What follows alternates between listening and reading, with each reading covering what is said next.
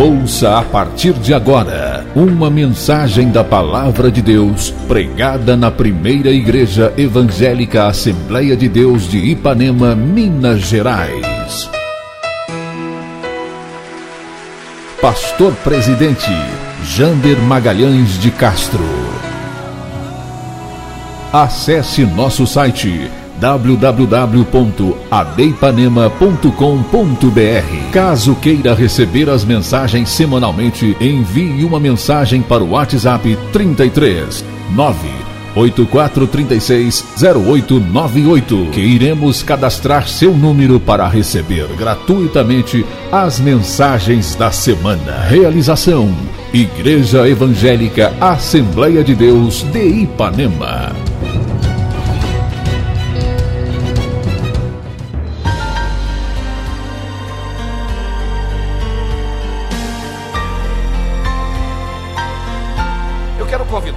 Irmãos a nós voltarmos ao texto que foi lido propositalmente, que eu pedi ao pastor Gerson que lesse a primeira epístola de Paulo aos Coríntios, capítulo de número 2.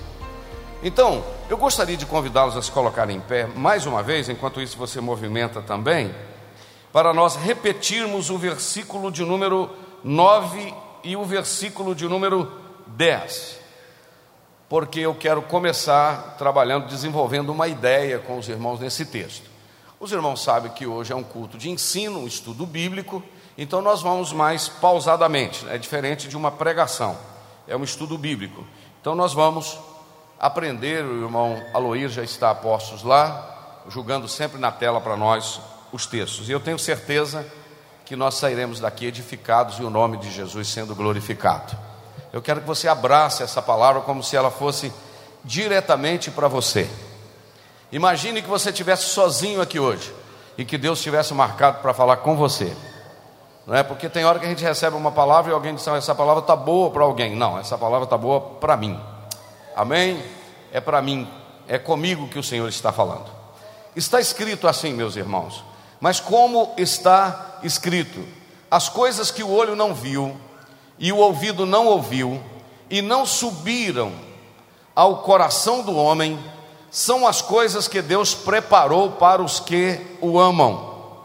Mas Deus nos revelou pelo seu Espírito, porque o Espírito penetra todas as coisas, ainda as profundezas de Deus. Pode colocar o 11. Porque qual dos homens sabe as coisas do homem? Senão o espírito do homem que nele está? Assim também ninguém sabe as coisas de Deus, senão o espírito de Deus. Você pode dizer um bonito amém? Você pode se assentar com a sua Bíblia aberta. Vamos colocar um tema na nossa meditação esta noite. O tema é mudando de ambiente, mudando de lugar e mudando de nível. Vamos lá? mudando de ambiente, mudando de lugar e mudando de nível. Você sabia que é possível mudar de ambiente, mudar de lugar e mudar de nível sem sair do lugar? Entendeu? Sem sair do lugar? Porque eu não estou falando de uma mudança física, de uma mudança literal. Eu não estou falando de, da minha mudança da rua Santos Dumont 222 eu não estou falando da mudança do Dr. Rafael da rua Bárbara Leodora, da rua, sei lá, não sei onde você mora, da sua rua. Eu não estou falando da sua mudança. Eu estou falando de uma mudança de posicionamento em relação à nossa vida com Deus e a nossa vida em relação à igreja e às pessoas que estão à nossa volta.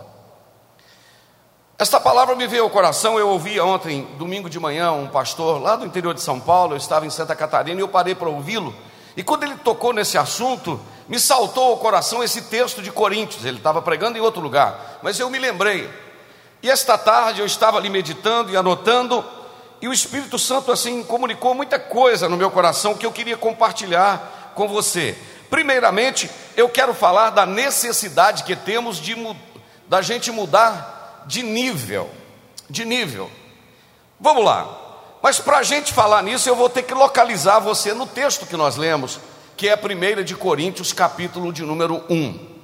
E eu gostaria de dar algumas informações interessantes, informações interessantes em relação à epístola de Paulo aos Coríntios, antes de chegar no capítulo 2, versículo de 9 e versículo de número 10.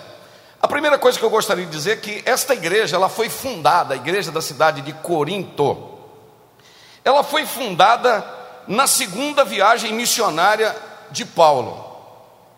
Esta cidade, na época da visita de Paulo, no ano 52 depois de Cristo, esta cidade a história diz que ela tinha aproximadamente 650 mil habitantes.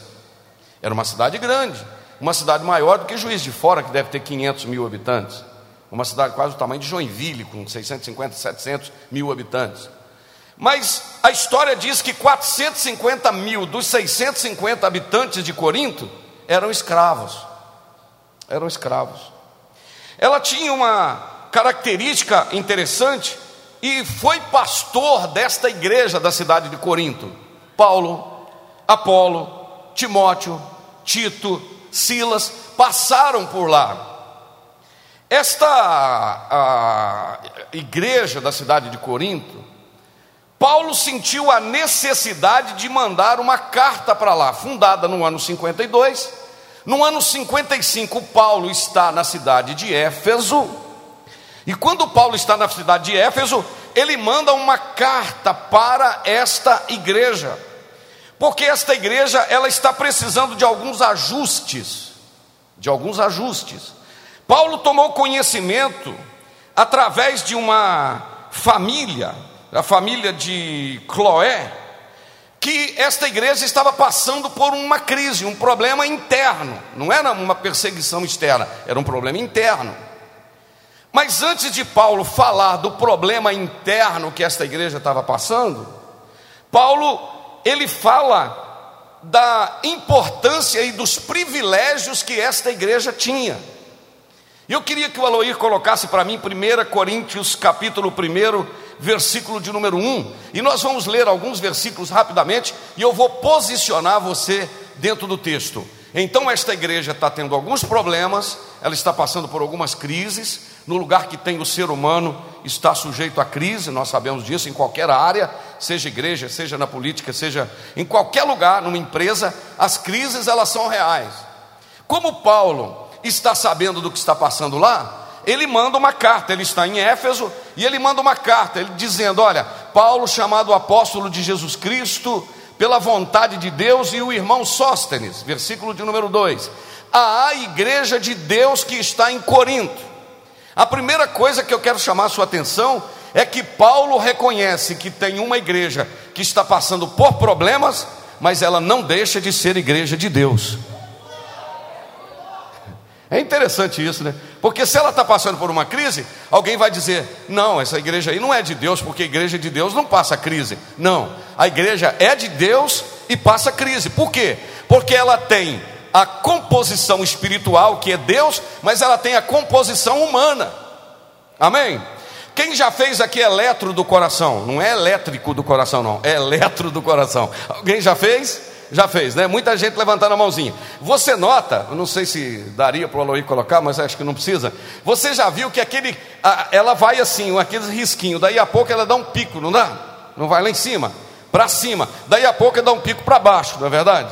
Então ele vai assim, ó, para cima e para baixo. Não é assim, Marlon? Se você quer enfermeira, para cima e para baixo. A igreja é mais ou menos assim, queridos. Quando ela dá aqueles picos assim, olha, tal de avivamento e tudo, é Deus dizendo, ela é minha. Quando ela enfrenta alguns problemas, que dá aquelas caídas assim para baixo, é Deus dizendo, é minha, mas tem a composição humana. Porque eu trabalho como espiritual na vida do humano. Só que você vai observar que esses picos de altos e baixos, eles sempre manterão na linha, isto é, a igreja sempre terá Deus e a igreja sempre usará o homem. Amém? Dá para dar um glória aí ou não? então é o seguinte: aí Paulo está dizendo: olha, ela é Está com problema, mas ela é a igreja de Deus que está em Corinto. Olha como é que Paulo é bonzinho e cheio de Deus. Olha o que, que ele diz: aos santificados em Cristo Jesus. Pessoal é santo, mas está tendo uns problemas.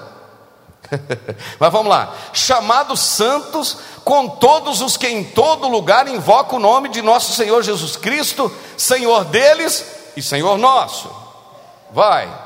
Graça a vós e paz da parte de Deus, nosso Pai, e do Senhor Jesus Cristo. Olha como Paulo já vai dizendo: Eu sempre dou graças ao meu Deus por vós, pela graça de Deus que vos foi dada em Jesus Cristo.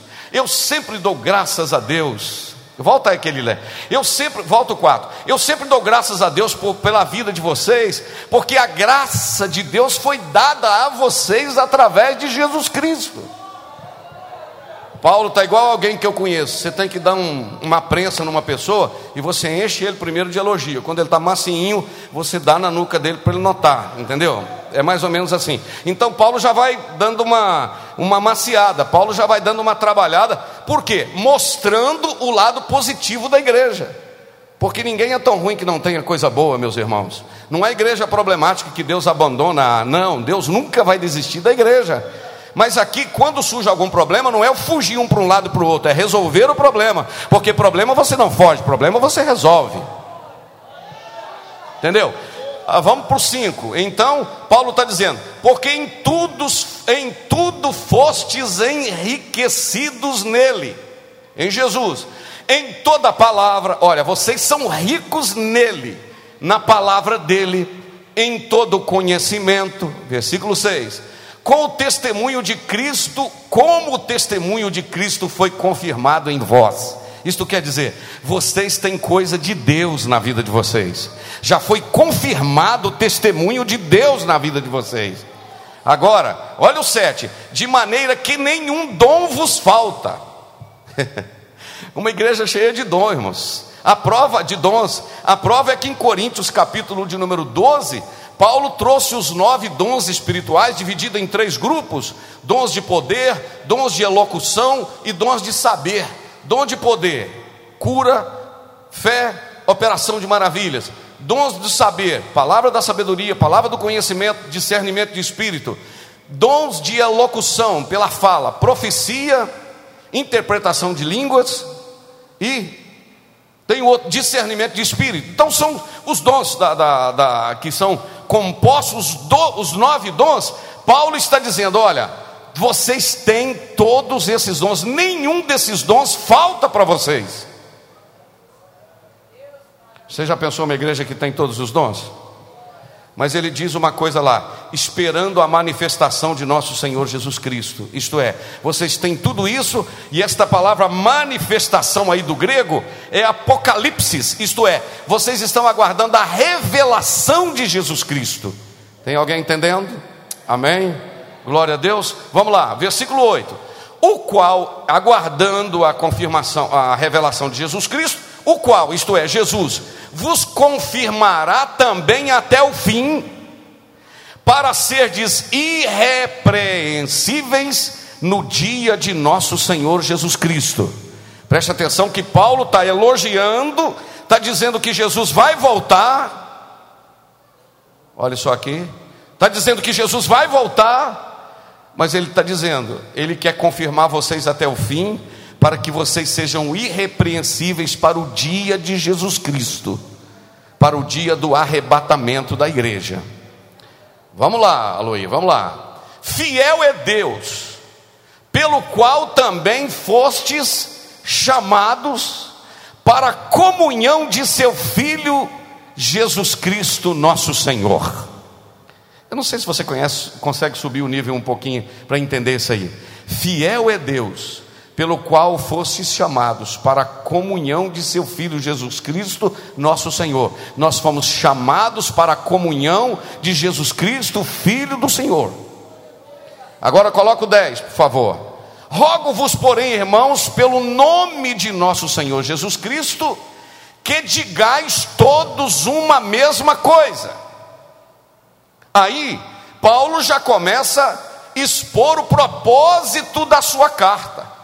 Por quê? Porque Paulo descobriu que a unidade da igreja estava minada. Irmãos, olha aqui para minha mão, por favor. Acompanhe meu raciocínio. Satanás, ele não desiste de atacar a igreja. Não, sempre atacou e não precisa pensar não que ele vai continuar atacando. Mas ele é um inimigo derrotado. Nós sabemos disso pelo poder do nome de Jesus. Amém? Só que tem um detalhe que eu quero te dizer. Quando Satanás não consegue atingir a igreja de fora para dentro, isto é, com perseguições, por exemplo, como Cuba, como a antiga União Soviética, como hoje a Coreia, como o Afeganistão, como os países da janela 1040, como países da, da região do Oriente Médio, que a igreja é perseguidíssima. Se Satanás não consegue atingir e acabar com a igreja com ataques de fora para dentro, isto é, com perseguições, o que, que ele vai tentar? Minar de dentro para fora. É uma chamada de atenção para nós aqui hoje. Toda briga, toda confusão não é de Deus.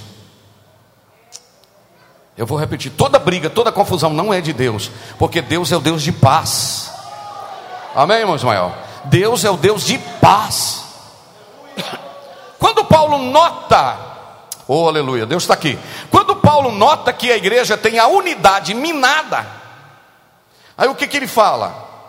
Eu rogo-vos, porém, irmãos, pelo nome do nosso Senhor Jesus Cristo, que digais todo uma, todos uma mesma coisa, e que não haja entre vós dissensões, antes sejais unidos em um mesmo pensamento e em um mesmo parecer. É forte isso aqui, viu, irmãos? Você sabia que Deus respeita a união? Eu não posso falar que Deus tem medo da união. Deus respeita a união. Me prova. Não precisa colocar na tela, mas eu vou dizer. Gênesis 11. Os moradores da terra estão construindo uma torre que nós chamamos de Torre de Babel. Ah, o texto diz que o Senhor Deus convocou o Pai e o, o Pai, o Filho e o Espírito Santo Deus convocou o Espírito e o Pai, ou melhor, e o Filho, a Trindade, e disse: desçamos e vamos confundir a língua deles, porque eles falam a mesma língua, eles estão no mesmo propósito, eles estão com o mesmo alvo, então não haverá nada que eles não vão conseguir fazer. Deus respeitou a união, a unidade ou não? Se eles estão na mesma língua, estão no mesmo propósito, não vai ter nada que eles não vão conseguir fazer. O que, que Deus quer dizer para nós esta noite? Que se essa igreja focar numa direção só, nem o inferno, nem Satanás, nada, nem nada, nada, nada, ninguém vai segurar. Vai acontecer aquilo que a igreja propôs. Amém, meus irmãos? Porque Deus respeita o poder da união. Então Ele está dizendo: Eu quero que vocês sintam a mesma coisa, que vocês estejam unidos no mesmo pensamento, no mesmo parecer, porque a unidade estava minada. Agora Paulo vai devagarinho. Coloca agora o versículo de número 11. Porque a respeito de vós, irmãos, irmãos meus, me foi comunicado pelos da família de Cloé tem acontecido contendas no meio de vós. Os irmãos entenderam onde eu estou chegando ou não? Paulo mostra o poder da igreja, Paulo fala do privilégio da igreja, Paulo fala da, de características gloriosas da igreja. E Paulo disse assim: Olha, eu estou mandando essa carta porque eu, eu quero que vocês sintam a mesma coisa, que vocês estejam na mesma direção, que vocês estejam no mesmo propósito, que vocês estejam no mesmo foco, porque eu tomei conhecimento, através da família de Cloé, que está acontecendo algumas divisões, estão acontecendo algumas divisões e alguns problemas aí no meio de vocês. Olha aí o versículo 12. Quero dizer com isto que cada um de vós diz: Eu sou de Paulo. Olha quantos grupos tinha na igreja. Eu sou de Apolo. O outro dizia: Eu sou de Cefas ou de Pedro. E o outro diz: Eu sou de Cristo. Quantos grupos nós temos na igreja aqui? Na igreja de Coríntios. Quantos grupos nós temos? Vamos lá. De quem que eram os grupos? Primeiro, Paulo, não, não, volta o versículo lá, porque senão vão perder. É esse aí. Paulo, Apolo, Cefas e Cristo. Quatro grupos. Eu não vou perguntar qual o melhor grupo, porque eu tenho medo de você dizer que é o de Cristo. Por favor, não me diga isso. Esse era o pior.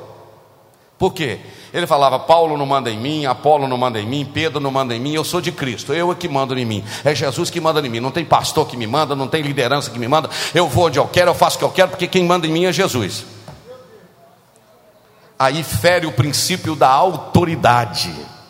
Eu vou repetir: fere o princípio da autoridade estabelecida por Deus, e o princípio da autoridade é inegociável princípio estabelecido por Deus da autoridade. Então nós temos quatro grupos. Agora coloca o versículo de número 13, por gentileza. Olha aí. Está Cristo dividido? Foi Paulo que morreu por vocês? Ou vocês foram batizados em nome de Paulo? Por que, que vocês estão divididos aí? Fui eu que morri por vocês? Ou foi Apolo que morreu por vocês? Ou vocês foram batizados no meu nome? Não. Aí Paulo continua dizendo: Aleluia. Coloca o versículo de número 14. Eu dou graças a Deus porque a nenhum de vós batizei senão a Crispo e a Gaio. Coloca o de número 15. Por, para que ninguém diga que fosses batizado em meu nome. Olha a segurança de Paulo. Dizer: aqui não sou eu, aqui é ele. Aqui não é Apolo, aqui é ele. Aqui não é Pedro, aqui é ele. Por isso, irmãos, que Deus não aceita ser substituído por imagens e por nenhum outro Deus é o princípio inegociável de Deus. O que, que ele diz? Para que ninguém diga, fui batizado em nome de Paulo. Agora coloca o 16, Aloí, para mim. E batizei também da família de Estéfanas. Além desse, não sei se batizei ou algum outro. Agora 17. Porque Cristo enviou-me, não para batizar, mas para evangelizar, não em sabedoria de palavras para que a cruz de Cristo não se faça vã. O que que Paulo está dizendo? Eu não fui enviado aqui para pregar para vocês nenhuma filosofia humana. Eu não vim aqui construir um império em meu nome. Ele me mandou evangelizar. Aleluia. Ele me mandou evangelizar a palavra de sabedoria da cruz, para que a mensagem dele não se torne vã. O que, que ele está dizendo? O único que pode ser adorado e o único que pode ser servido é Ele, Jesus, porque eu não vim pregar em meu nome, eu vim pregar em nome dEle. Amém, irmãos? Quem está sentindo isso aí gostoso? A palavra. Então continua aí o versículo de número 18. Porque a palavra da cruz é loucura para os que perecem, mas para nós que somos salvos é poder de Deus. Irmãos, isso aqui é muito forte. A palavra da cruz é loucura para aqueles que não têm entendimento. Alguém olha e diz assim: Mas por que, que essa mulher faz isso? Por que, que essa mulher deixou de fazer isso? Por que, que esse homem abandonou tantos prazeres? Por que, que esse homem, ele é louco fazer um negócio desse? Mas a mensagem da cruz pode ser loucura para aqueles que estão perecendo, mas para aqueles que já abraçaram o Evangelho, não é loucura, é poder de Deus.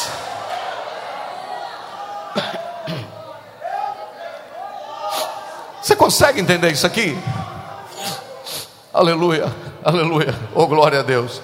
E sabe o que, que me encanta, irmãos? É que quando Deus abre, Pastor Gerson, o senhor que é um grande evangelista, quando Deus abre os olhos, quando Deus tira a venda, tá certo, venda? A venda dos olhos, né? De alguém, às vezes é uma pessoa simplesinha, irmão, mas que ele, ele não sabe nem que o ó é redondo. Ele não sabe nem que o O é redondo. Ele, se você perguntar para ele alguma coisa do português, o que, que é um verbo, né, ele diz, vai dizer assim: nunca comi, não, senhor. O que, que é um adjetivo? Vai falar que é doce ou salgado. Né? O que, que é? Ele não vai saber. O que, que é um advérbio? Um hora onde? Mas na hora que o Evangelho aclara os olhos dele, ele lê a Bíblia e vê coisas tão profundas ele muda de vida, o Evangelho transforma a vida dele, e ele começa a sentir uma coisa que antes ele não sentia, mas porque abriu a venda dos seus olhos, e agora ele sente um negócio que nunca sentiu na vida. Este Evangelho, poder de Deus. Aleluia, glória a Jesus. Coloca agora o versículo 19. Porque está escrito: Destruirei a sabedoria dos sábios e aniquilarei a inteligência dos inteligentes. Presta atenção, tem filósofo que pega esta, esse livro aqui e acha que é um livro comum, como os escritos de Shakespeare ou de qualquer outro escritor. Não, não, não, não, não. E não entende a Bíblia. A Bíblia, isso aqui foi escrito por homem, ainda bem que foi escrito por homem, não é verdade? Se tivesse sido por animal era complicado, não é verdade? Foi escrito por homem. Bíblia, isso aqui não sei o que, isso aí é feito por homem. Ah, e eles não entendem. Como é que não entende? Porque Deus aniquilou, destruiu a sabedoria dos sábios. Coloca agora o versículo de número 20 e olha o que, que Paulo está dizendo: Onde está o sábio? Onde está o escriba? Onde está o inquiridor desse século? Porventura não tornou Deus loucura a sabedoria deste mundo? Agora coloca o 21. Pois visto que na sabedoria do mundo não conheceu a Deus pela sua sabedoria, aprove a Deus salvar os crentes pela loucura da pregação. Aleluia. Aprove a Deus salvar os homens, os crentes, pela loucura da pregação, porque a mensagem da cruz é loucura para os que perecem, mas a mensagem da cruz é vida para aqueles que estão caminhando para o céu. Isso é um negócio tão fenomenal, é um negócio tão lindo, porque os judeus pedem um sinal, os gregos buscam sabedoria. Judeu, irmão, ele, ele vivia baseado em milagre, ele gostava de ver milagre, cair fogo do céu, e paralítico andar, um monte de coisa. Os judeus eram assim, agora os gregos não, por causa da filosofia, por causa da cultura da Grécia. Ele não, a gente quer saber é de coisas profundas, a gente quer saber filosofia, a gente quer conhecer tudo isso. Judeu pede milagre, grego busca sabedoria. Agora vamos ver o que, que Paulo diz. Mas nós,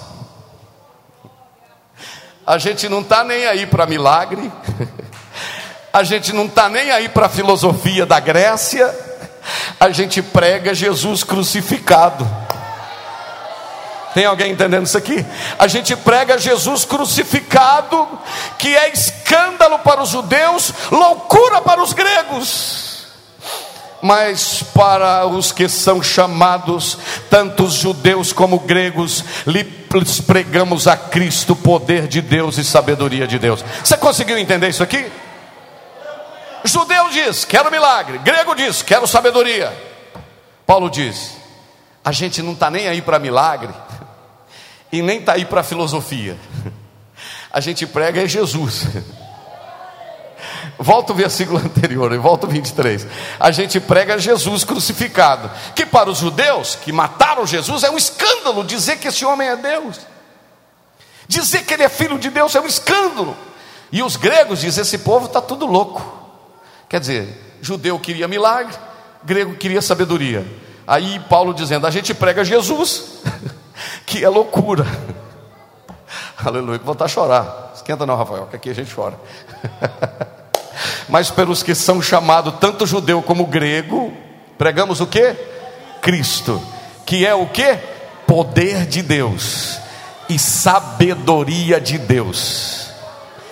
Eu me lembro ainda, eu bem jovem, que graças a Deus continuo, mas lembro do pastor Juca pregando ainda, e ele pregava um versículo que está lá no livro de Isaías e depois está lá no livro de Efésios, que diz assim: Aquele que encontrar a sabedoria vai achar a vida. Sabe por quê? Porque no livro de Provérbios, capítulo 8, lá tem a revelação da sabedoria. Sabe quem é a sabedoria? A sabedoria é Jesus. Eu vou repetir: a sabedoria é Jesus. Quem acha Jesus acha tudo.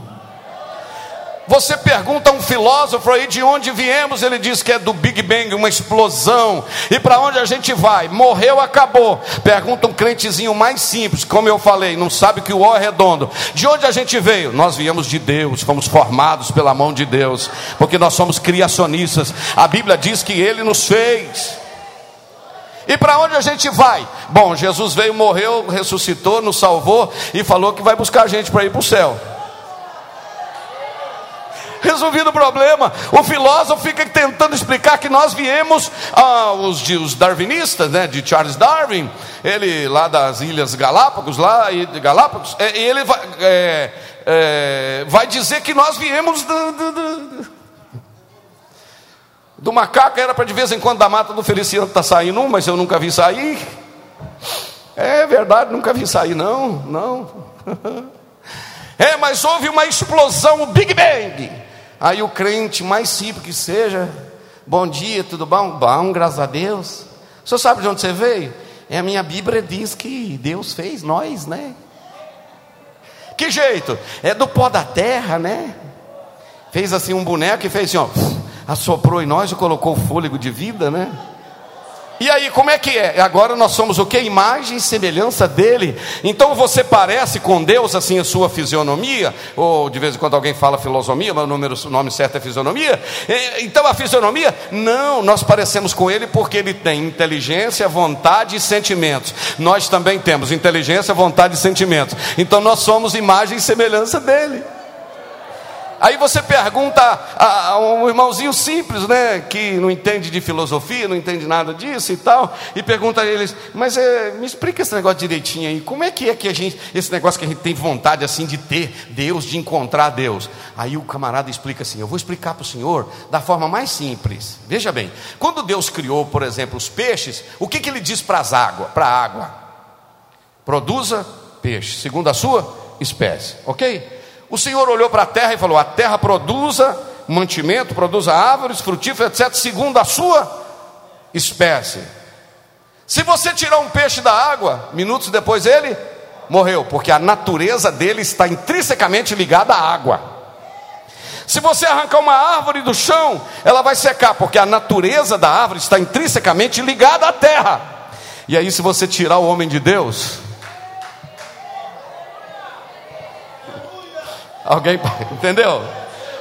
Se você tirar o homem de Deus, ele, ele, morre. Por isso que Paulo diz: Nós estávamos mortos nos nossos delitos e pecados. Essa palavra delito é uma palavra técnica do direito. Olha aí, nos nossos delitos e pecados, nós estávamos lá, mortos nos delitos e pecados. Mas Ele nos encontrou, nos transportou do reino das trevas para o reino da Sua maravilhosa luz. Nós que estávamos longe, agora estamos perto. Nós que não tínhamos, agora temos. A gente que não podia, agora pode. A gente que não tinha paz, aí a gente tem paz. Está explicado? Amém? Então você sabe de onde veio, sei. E para onde a gente vai? Aí é o que eu acabei de dizer, né? Jesus disse assim: Ei, não se turbe o vosso coração, credes em Deus, credes também em mim. Na casa do meu pai tem muita morada. Se não fosse assim, eu vos teria dito: Vou preparar-vos lugar. E quando eu for vos preparar lugar, eu virei outra vez e eu levarei vocês para mim mesmo, para que onde eu estou estejais vós também. É, não é onde eu estiver, não. Hoje eu busquei no original um texto bem fiel, onde eu estou estejais vós também.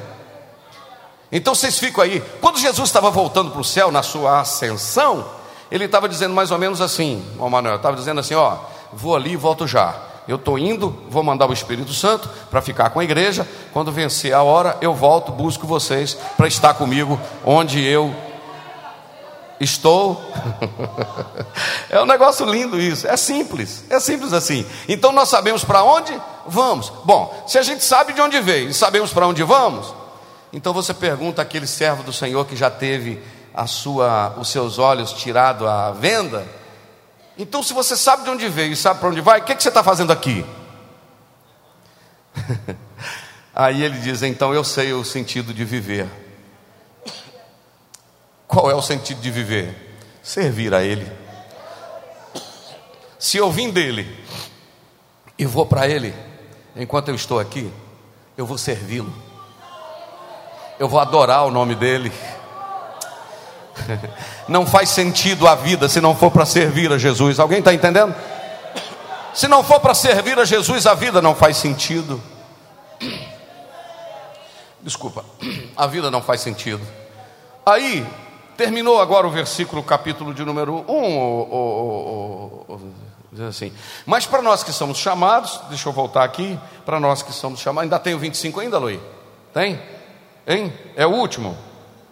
Até o 31. Então o que que Paulo está dizendo? Aí, ó, loucura para, mas para nós é poder de Deus e tal, é, porque a loucura de Deus é mais forte do que, a, ou melhor, porque a loucura de Deus é mais sábia que a dos homens, e a fraqueza de Deus é mais forte do que os homens. Versículo de número 26. Porque bem vedes, irmãos, a vossa vocação, que não são muitos os sábios, segundo a carne, nem muitos poderosos, nem muitos nobres que são chamados Olha o que, que Paulo está falando. Mas Deus escolheu as coisas loucas deste mundo para confundir as sábias. E Deus escolheu as coisas fracas desse mundo para confundir as fortes. Ah, não, eu acho que vale um glória a Deus, meus irmãos. Deus escolheu. Deus escolheu as coisas vis deste mundo e as desprezíveis e as que não são para aniquilar as que são. Verso 29. Para que nenhuma carne se glorie diante dele, mas vós sois dele, em Jesus Cristo, o qual para nós foi feito por Deus sabedoria e justiça e santificação e redenção, para que, como está escrito, aquele que se glorie, glorie-se no Senhor. Tem alguma coisa a ver com o que Paulo deu aquela aquela apertada nos irmãozinhos lá? Deu ou não deu, irmão? Tem alguma coisa a ver? De tudo que eu falei aqui, conseguiram captar aí? Pegou alguma coisa? Pegou, né? Todo mundo pegou, na verdade?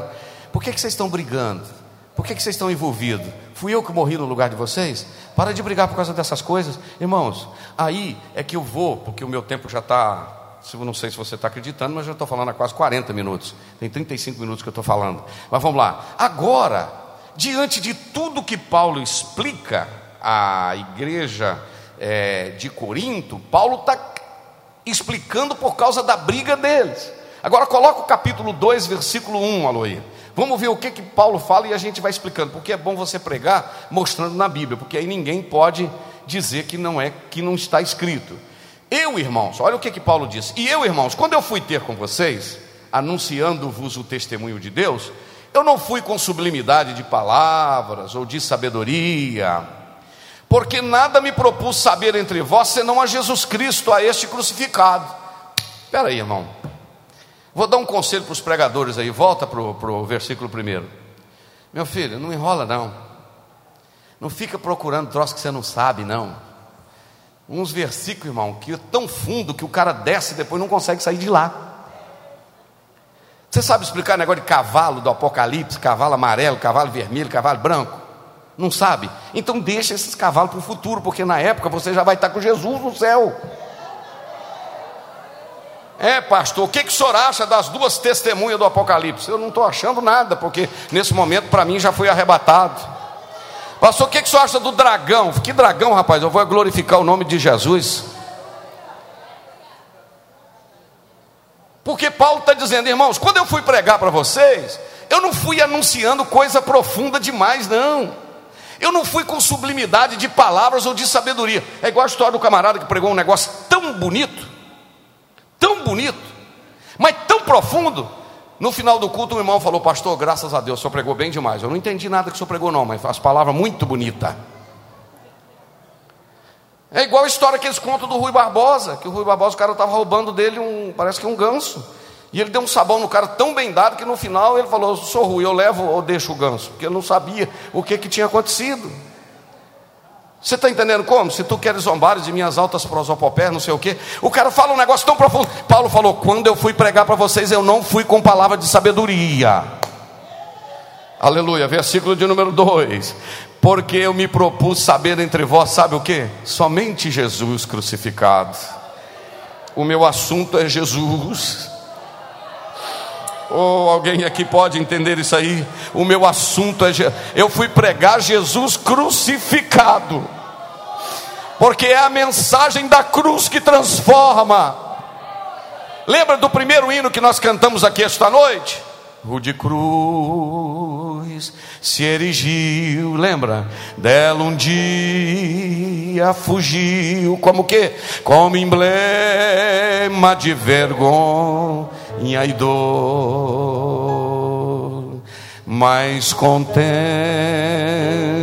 esta cruz.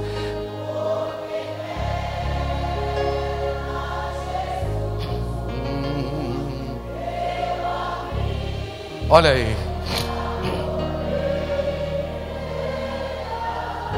Mantenha essa tela aí, volta essa tela aí. Sabe o que, que ele está dizendo? Paulo está dizendo: ó, quando eu fui pregar para vocês, eu fui pregar a mensagem da cruz. porque foi na cruz que Ele deu a vida por mim, foi na cruz que Ele pagou o preço do meu pecado. Irmãos, eu não sou salvo porque eu fiz alguma coisa, eu sou salvo porque Ele fez. Eu não sou salvo porque eu paguei para ser salvo, eu sou salvo porque Ele pagou por mim. É simples assim. Aí o que, que o autor diz no, no, no coro? Ele diz assim: Sim, eu amo a mensagem da cruz. Parece até que foi o apóstolo Paulo que compôs esse hino. Até morrer.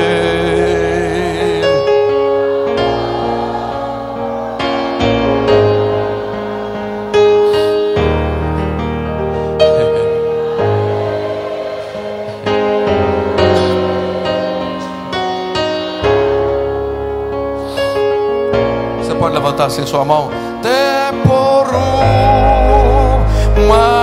Coroa trocar. Coloca a segunda estrofe que eu quero cantá-la. Desde a glória dos céus, o cordeiro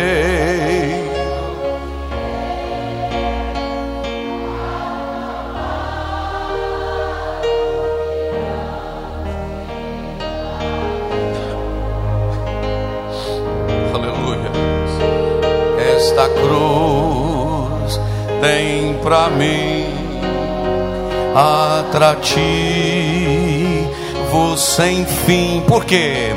Porque nela Jesus me salvou.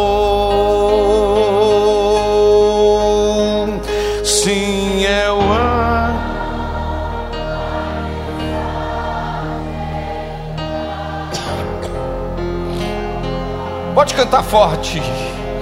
É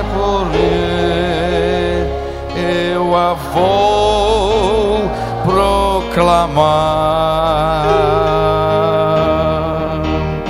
Levarei.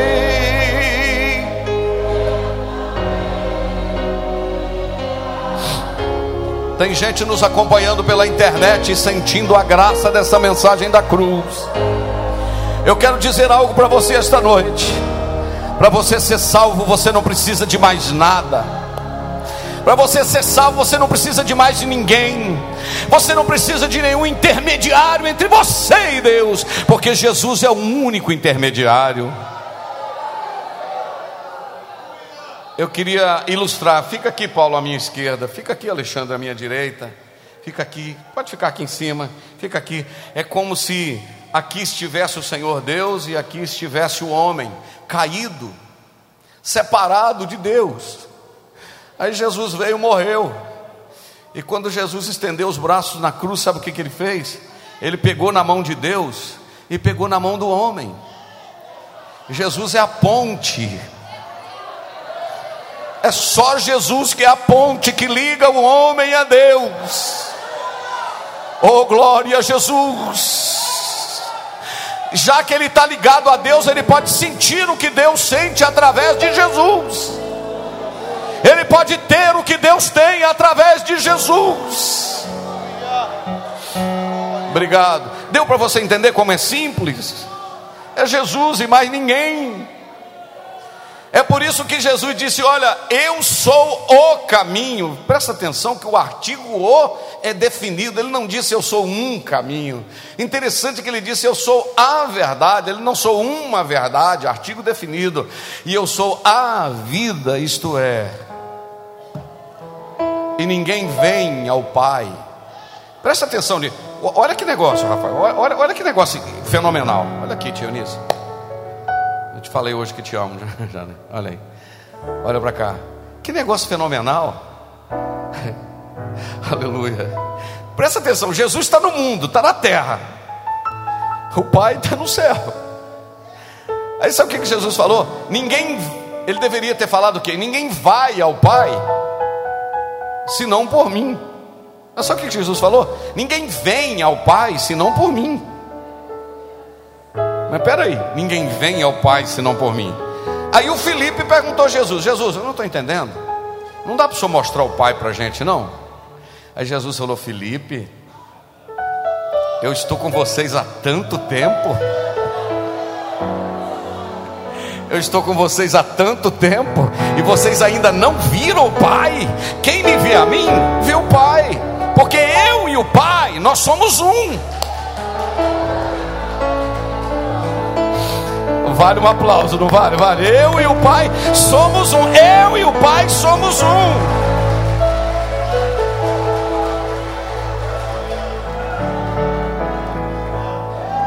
A Bíblia, a Bíblia é simplesmente um livro fenomenal. Aleluia. Oh, glória a Deus. Glória a Jesus. Glória a Jesus. Glória a Jesus. Aí o Felipe ficou assim: Ah.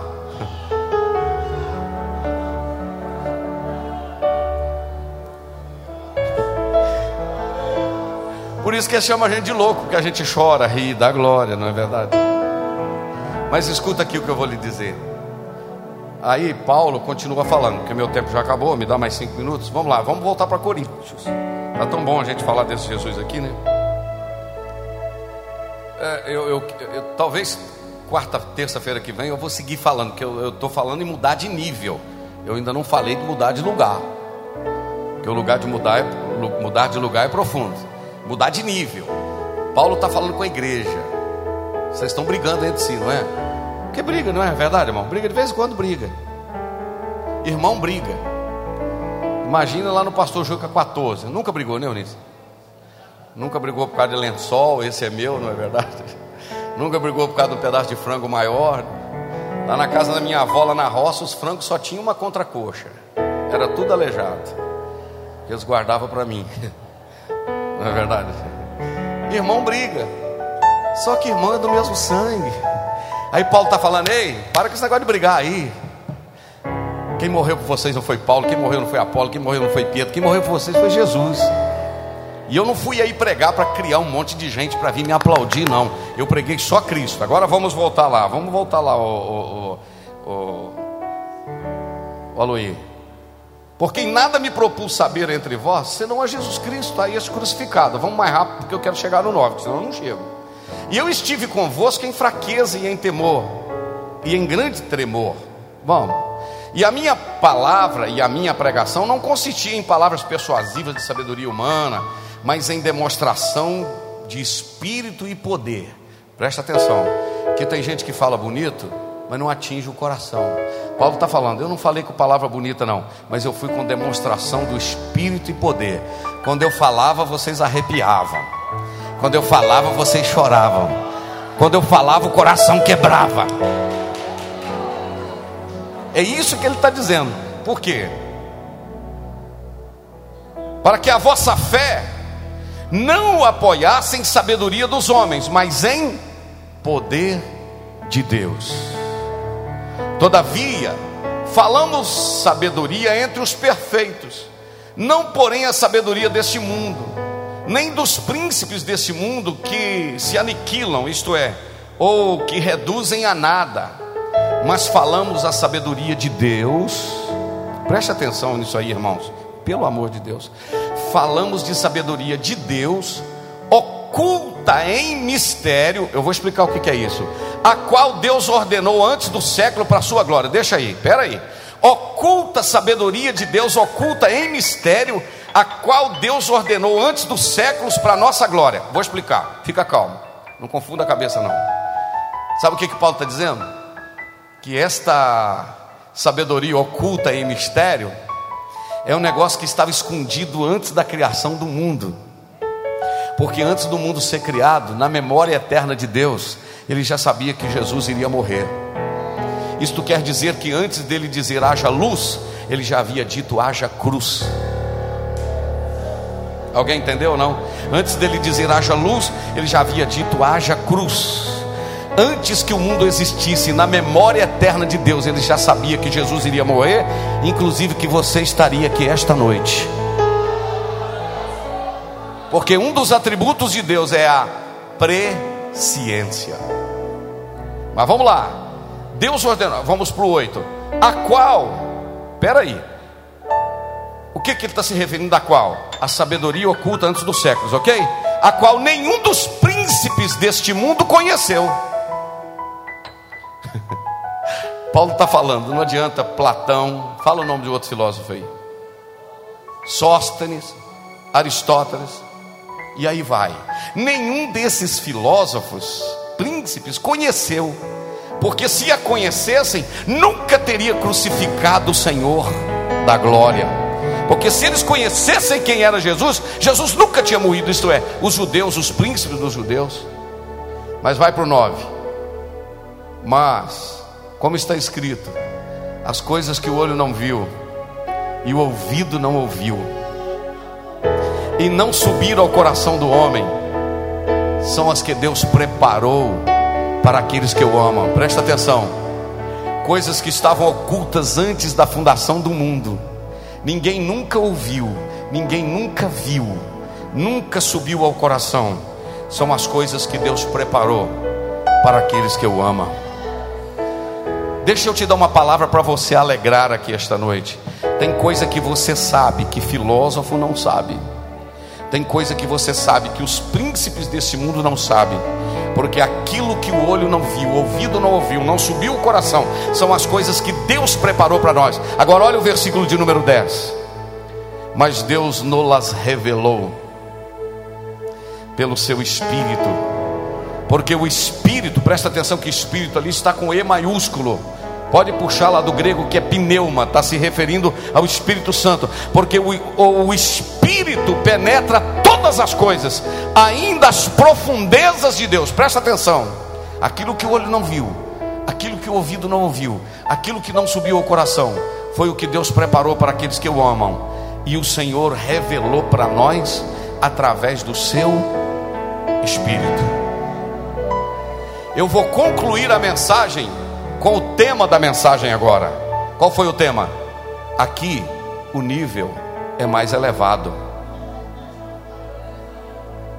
Quando eu vejo um crente brigando por causa de cor de uniforme, quando eu vejo um cristão brigando porque o outro não me saudou, não me cumprimentou, quando eu vejo uma pessoa brigando por causa de um ramo de chuchu que sobe assim no muro do lado de lá, é, pegou meu chuchu 20 centavos o quilo, meu filho. E tem três vitaminas A, B e C: água, bagaço e casca. Você já pensou? Eu não cantei, pastor. É que aqui eu sou desse grupo. Aqui eu. De... Paulo está dizendo, minha filha, meu filho, o nível aqui é mais elevado. Aqui a gente não briga por causa dessas coisas, não. Aqui a gente briga por causa de coisas espirituais. Aqui a gente briga pelo conhecimento de Deus. Aqui a gente quer Deus. Tem alguém entendendo isso aqui? Aqui a gente quer. Não. Tu tem que parar de brigar por causa dessas coisas. É, pastor. É, tô tão sentido. Você está sentindo o quê? Sentindo alguma dor? Não, aqui. O que, que é?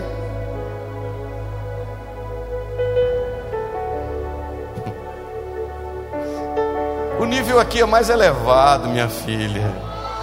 É me tirou daquele cargo, meu filho. Você já está nas regiões celestiais em Cristo Jesus. Que cargo mais que você quer? Pastor foi duro, me chamou a atenção, querendo que você vá para o céu, que você muda de vida. É isso aí. É que o pastor falou para mim, né? é porque ele está preocupado com a sua vida espiritual. Tem alguém entendendo essa palavra aqui esta noite, meus irmãos? eu tenho certeza que o Espírito Santo está aplicando na vida de muita gente aqui. Olha, Deus nos revelou pelo seu Espírito. Olha aqui para mim, por favor. Suba o nível um pouquinho. Vamos melhorar o nível. Porque se já ressuscitastes com Cristo, buscai as coisas que são de cima, onde Ele está sentado Colossenses capítulo 3, coloca para mim. Colossenses capítulo 3. Aqui o Paulo está dizendo: para com esse negócio de eu sou de Paulo, eu sou de Apolo, eu sou de Pedro, eu sou de Cristo. Aqui não, aqui o nível é mais elevado. Portanto, se já ressuscitaste com Cristo, buscai as coisas que são de cima, onde Cristo está sentado à destra de Deus. Pensai nas coisas que são de cima e não nas que são da terra. Porque se já estáis mortos, e a vossa vida está escondida em Deus, com Cristo em Deus. Olha para cá, espera aí. Paulo está falando que a gente está morto. Exato. Não, vou repetir. Paulo disse: Vós estáis mortos. Como assim, pastor? É que quando você aceita Jesus como seu Salvador, a vida velha, você morreu. E agora você ressuscitou para uma nova vida. Agora você fala diferente. Agora você vê o que é diferente. Agora você ouve o que é diferente. Agora você sente o que é diferente. Agora você não precisa de, de, de música de, de, de, dupla sertaneja só lamentando a perda. Perca, perda, é, obrigado. A perda.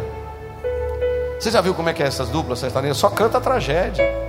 É o fio de cabelo que ficou no paletó. É. Por que, que você não passa lá?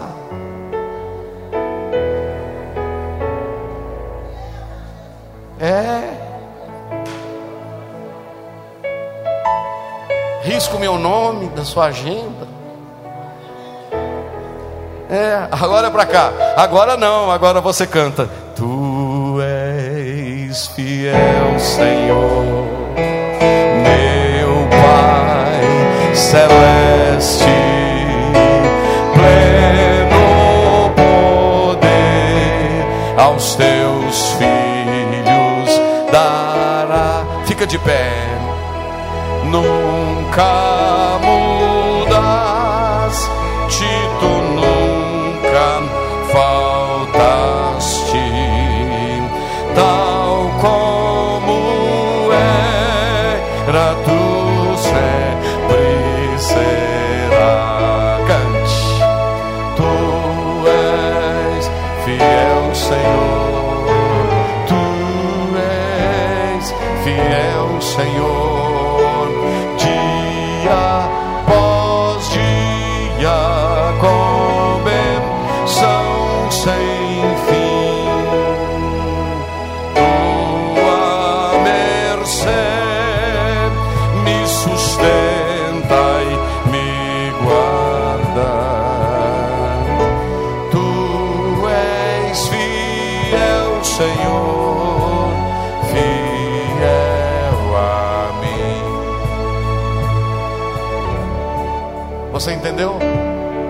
vocês estão mortos para o mundo, ressuscitaram para uma nova vida.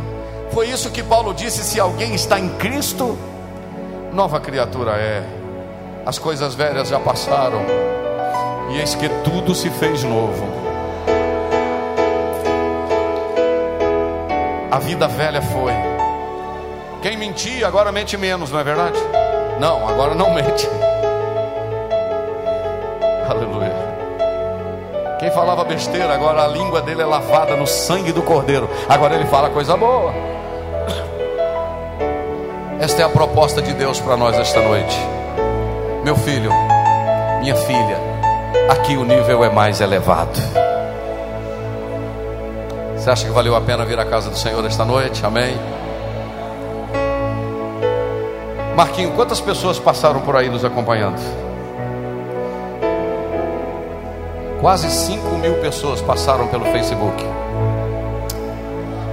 Quantos podem dizer glória a Deus? E eu tenho certeza que esta palavra vai ficar gravada no seu coração. E você vai sair daqui com um novo propósito na sua vida. Os irmãos viram que tudo eu preguei aqui circulou em torno da pessoa de Jesus, tudo Jesus. Paulo mostrou Jesus, Jesus, Jesus. Eu não, Jesus, Jesus. Amém. Eu quero orar com você. Em seguida você vai assentar. Nós vamos cantar mais um louvor. Vamos servir ao Senhor com as nossas ofertas e dízimos para a obra do Senhor. Mas primeiro nós vamos agradecer a Deus. Estenda suas mãos assim para frente comigo. Pai querido, eu quero te adorar na beleza da sua santidade. Eu quero te glorificar, Senhor, por uma hora de ministração da tua palavra, Senhor. Obrigado, Senhor. Aleluia. Obrigado, Senhor. Obrigado, Senhor, pelo Celiomar que está nos acompanhando, pelo Antônio Marques que está nos acompanhando, pela irmã Marilene que está acompanhando, pelo Anderson, pelo Luiz. Ó Senhor, meu Deus, por Idione. Oh Pai, tanta gente nos acompanhando aqui. E eu tenho certeza que a tua palavra foi ministrada ao nosso coração esta noite. Eu tenho certeza que tem gente que vai sair daqui com um novo olhar, um novo direcionamento, um novo caminhar, sentindo algo que nunca sentiu, experimentando algo que nunca experimentou. E eu quero te glorificar pela tua palavra, Senhor. Muito obrigado. Eu te exalto e te glorifico. Que o teu espírito aplique nos corações agora Oh, aleluia. Que convença do pecado, da justiça e do juízo. Assim eu oro, entregando tudo nas tuas mãos, no nome de Jesus.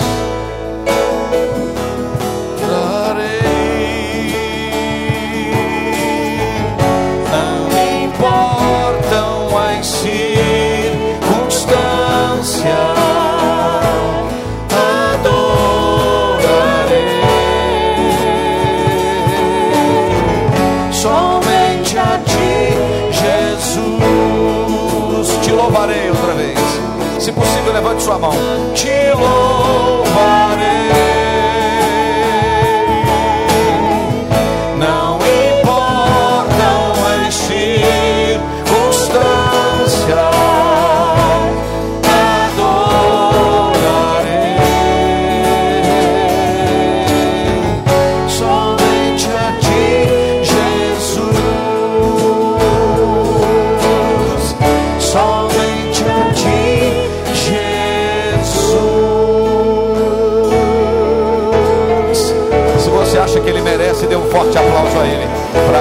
do nome dEle.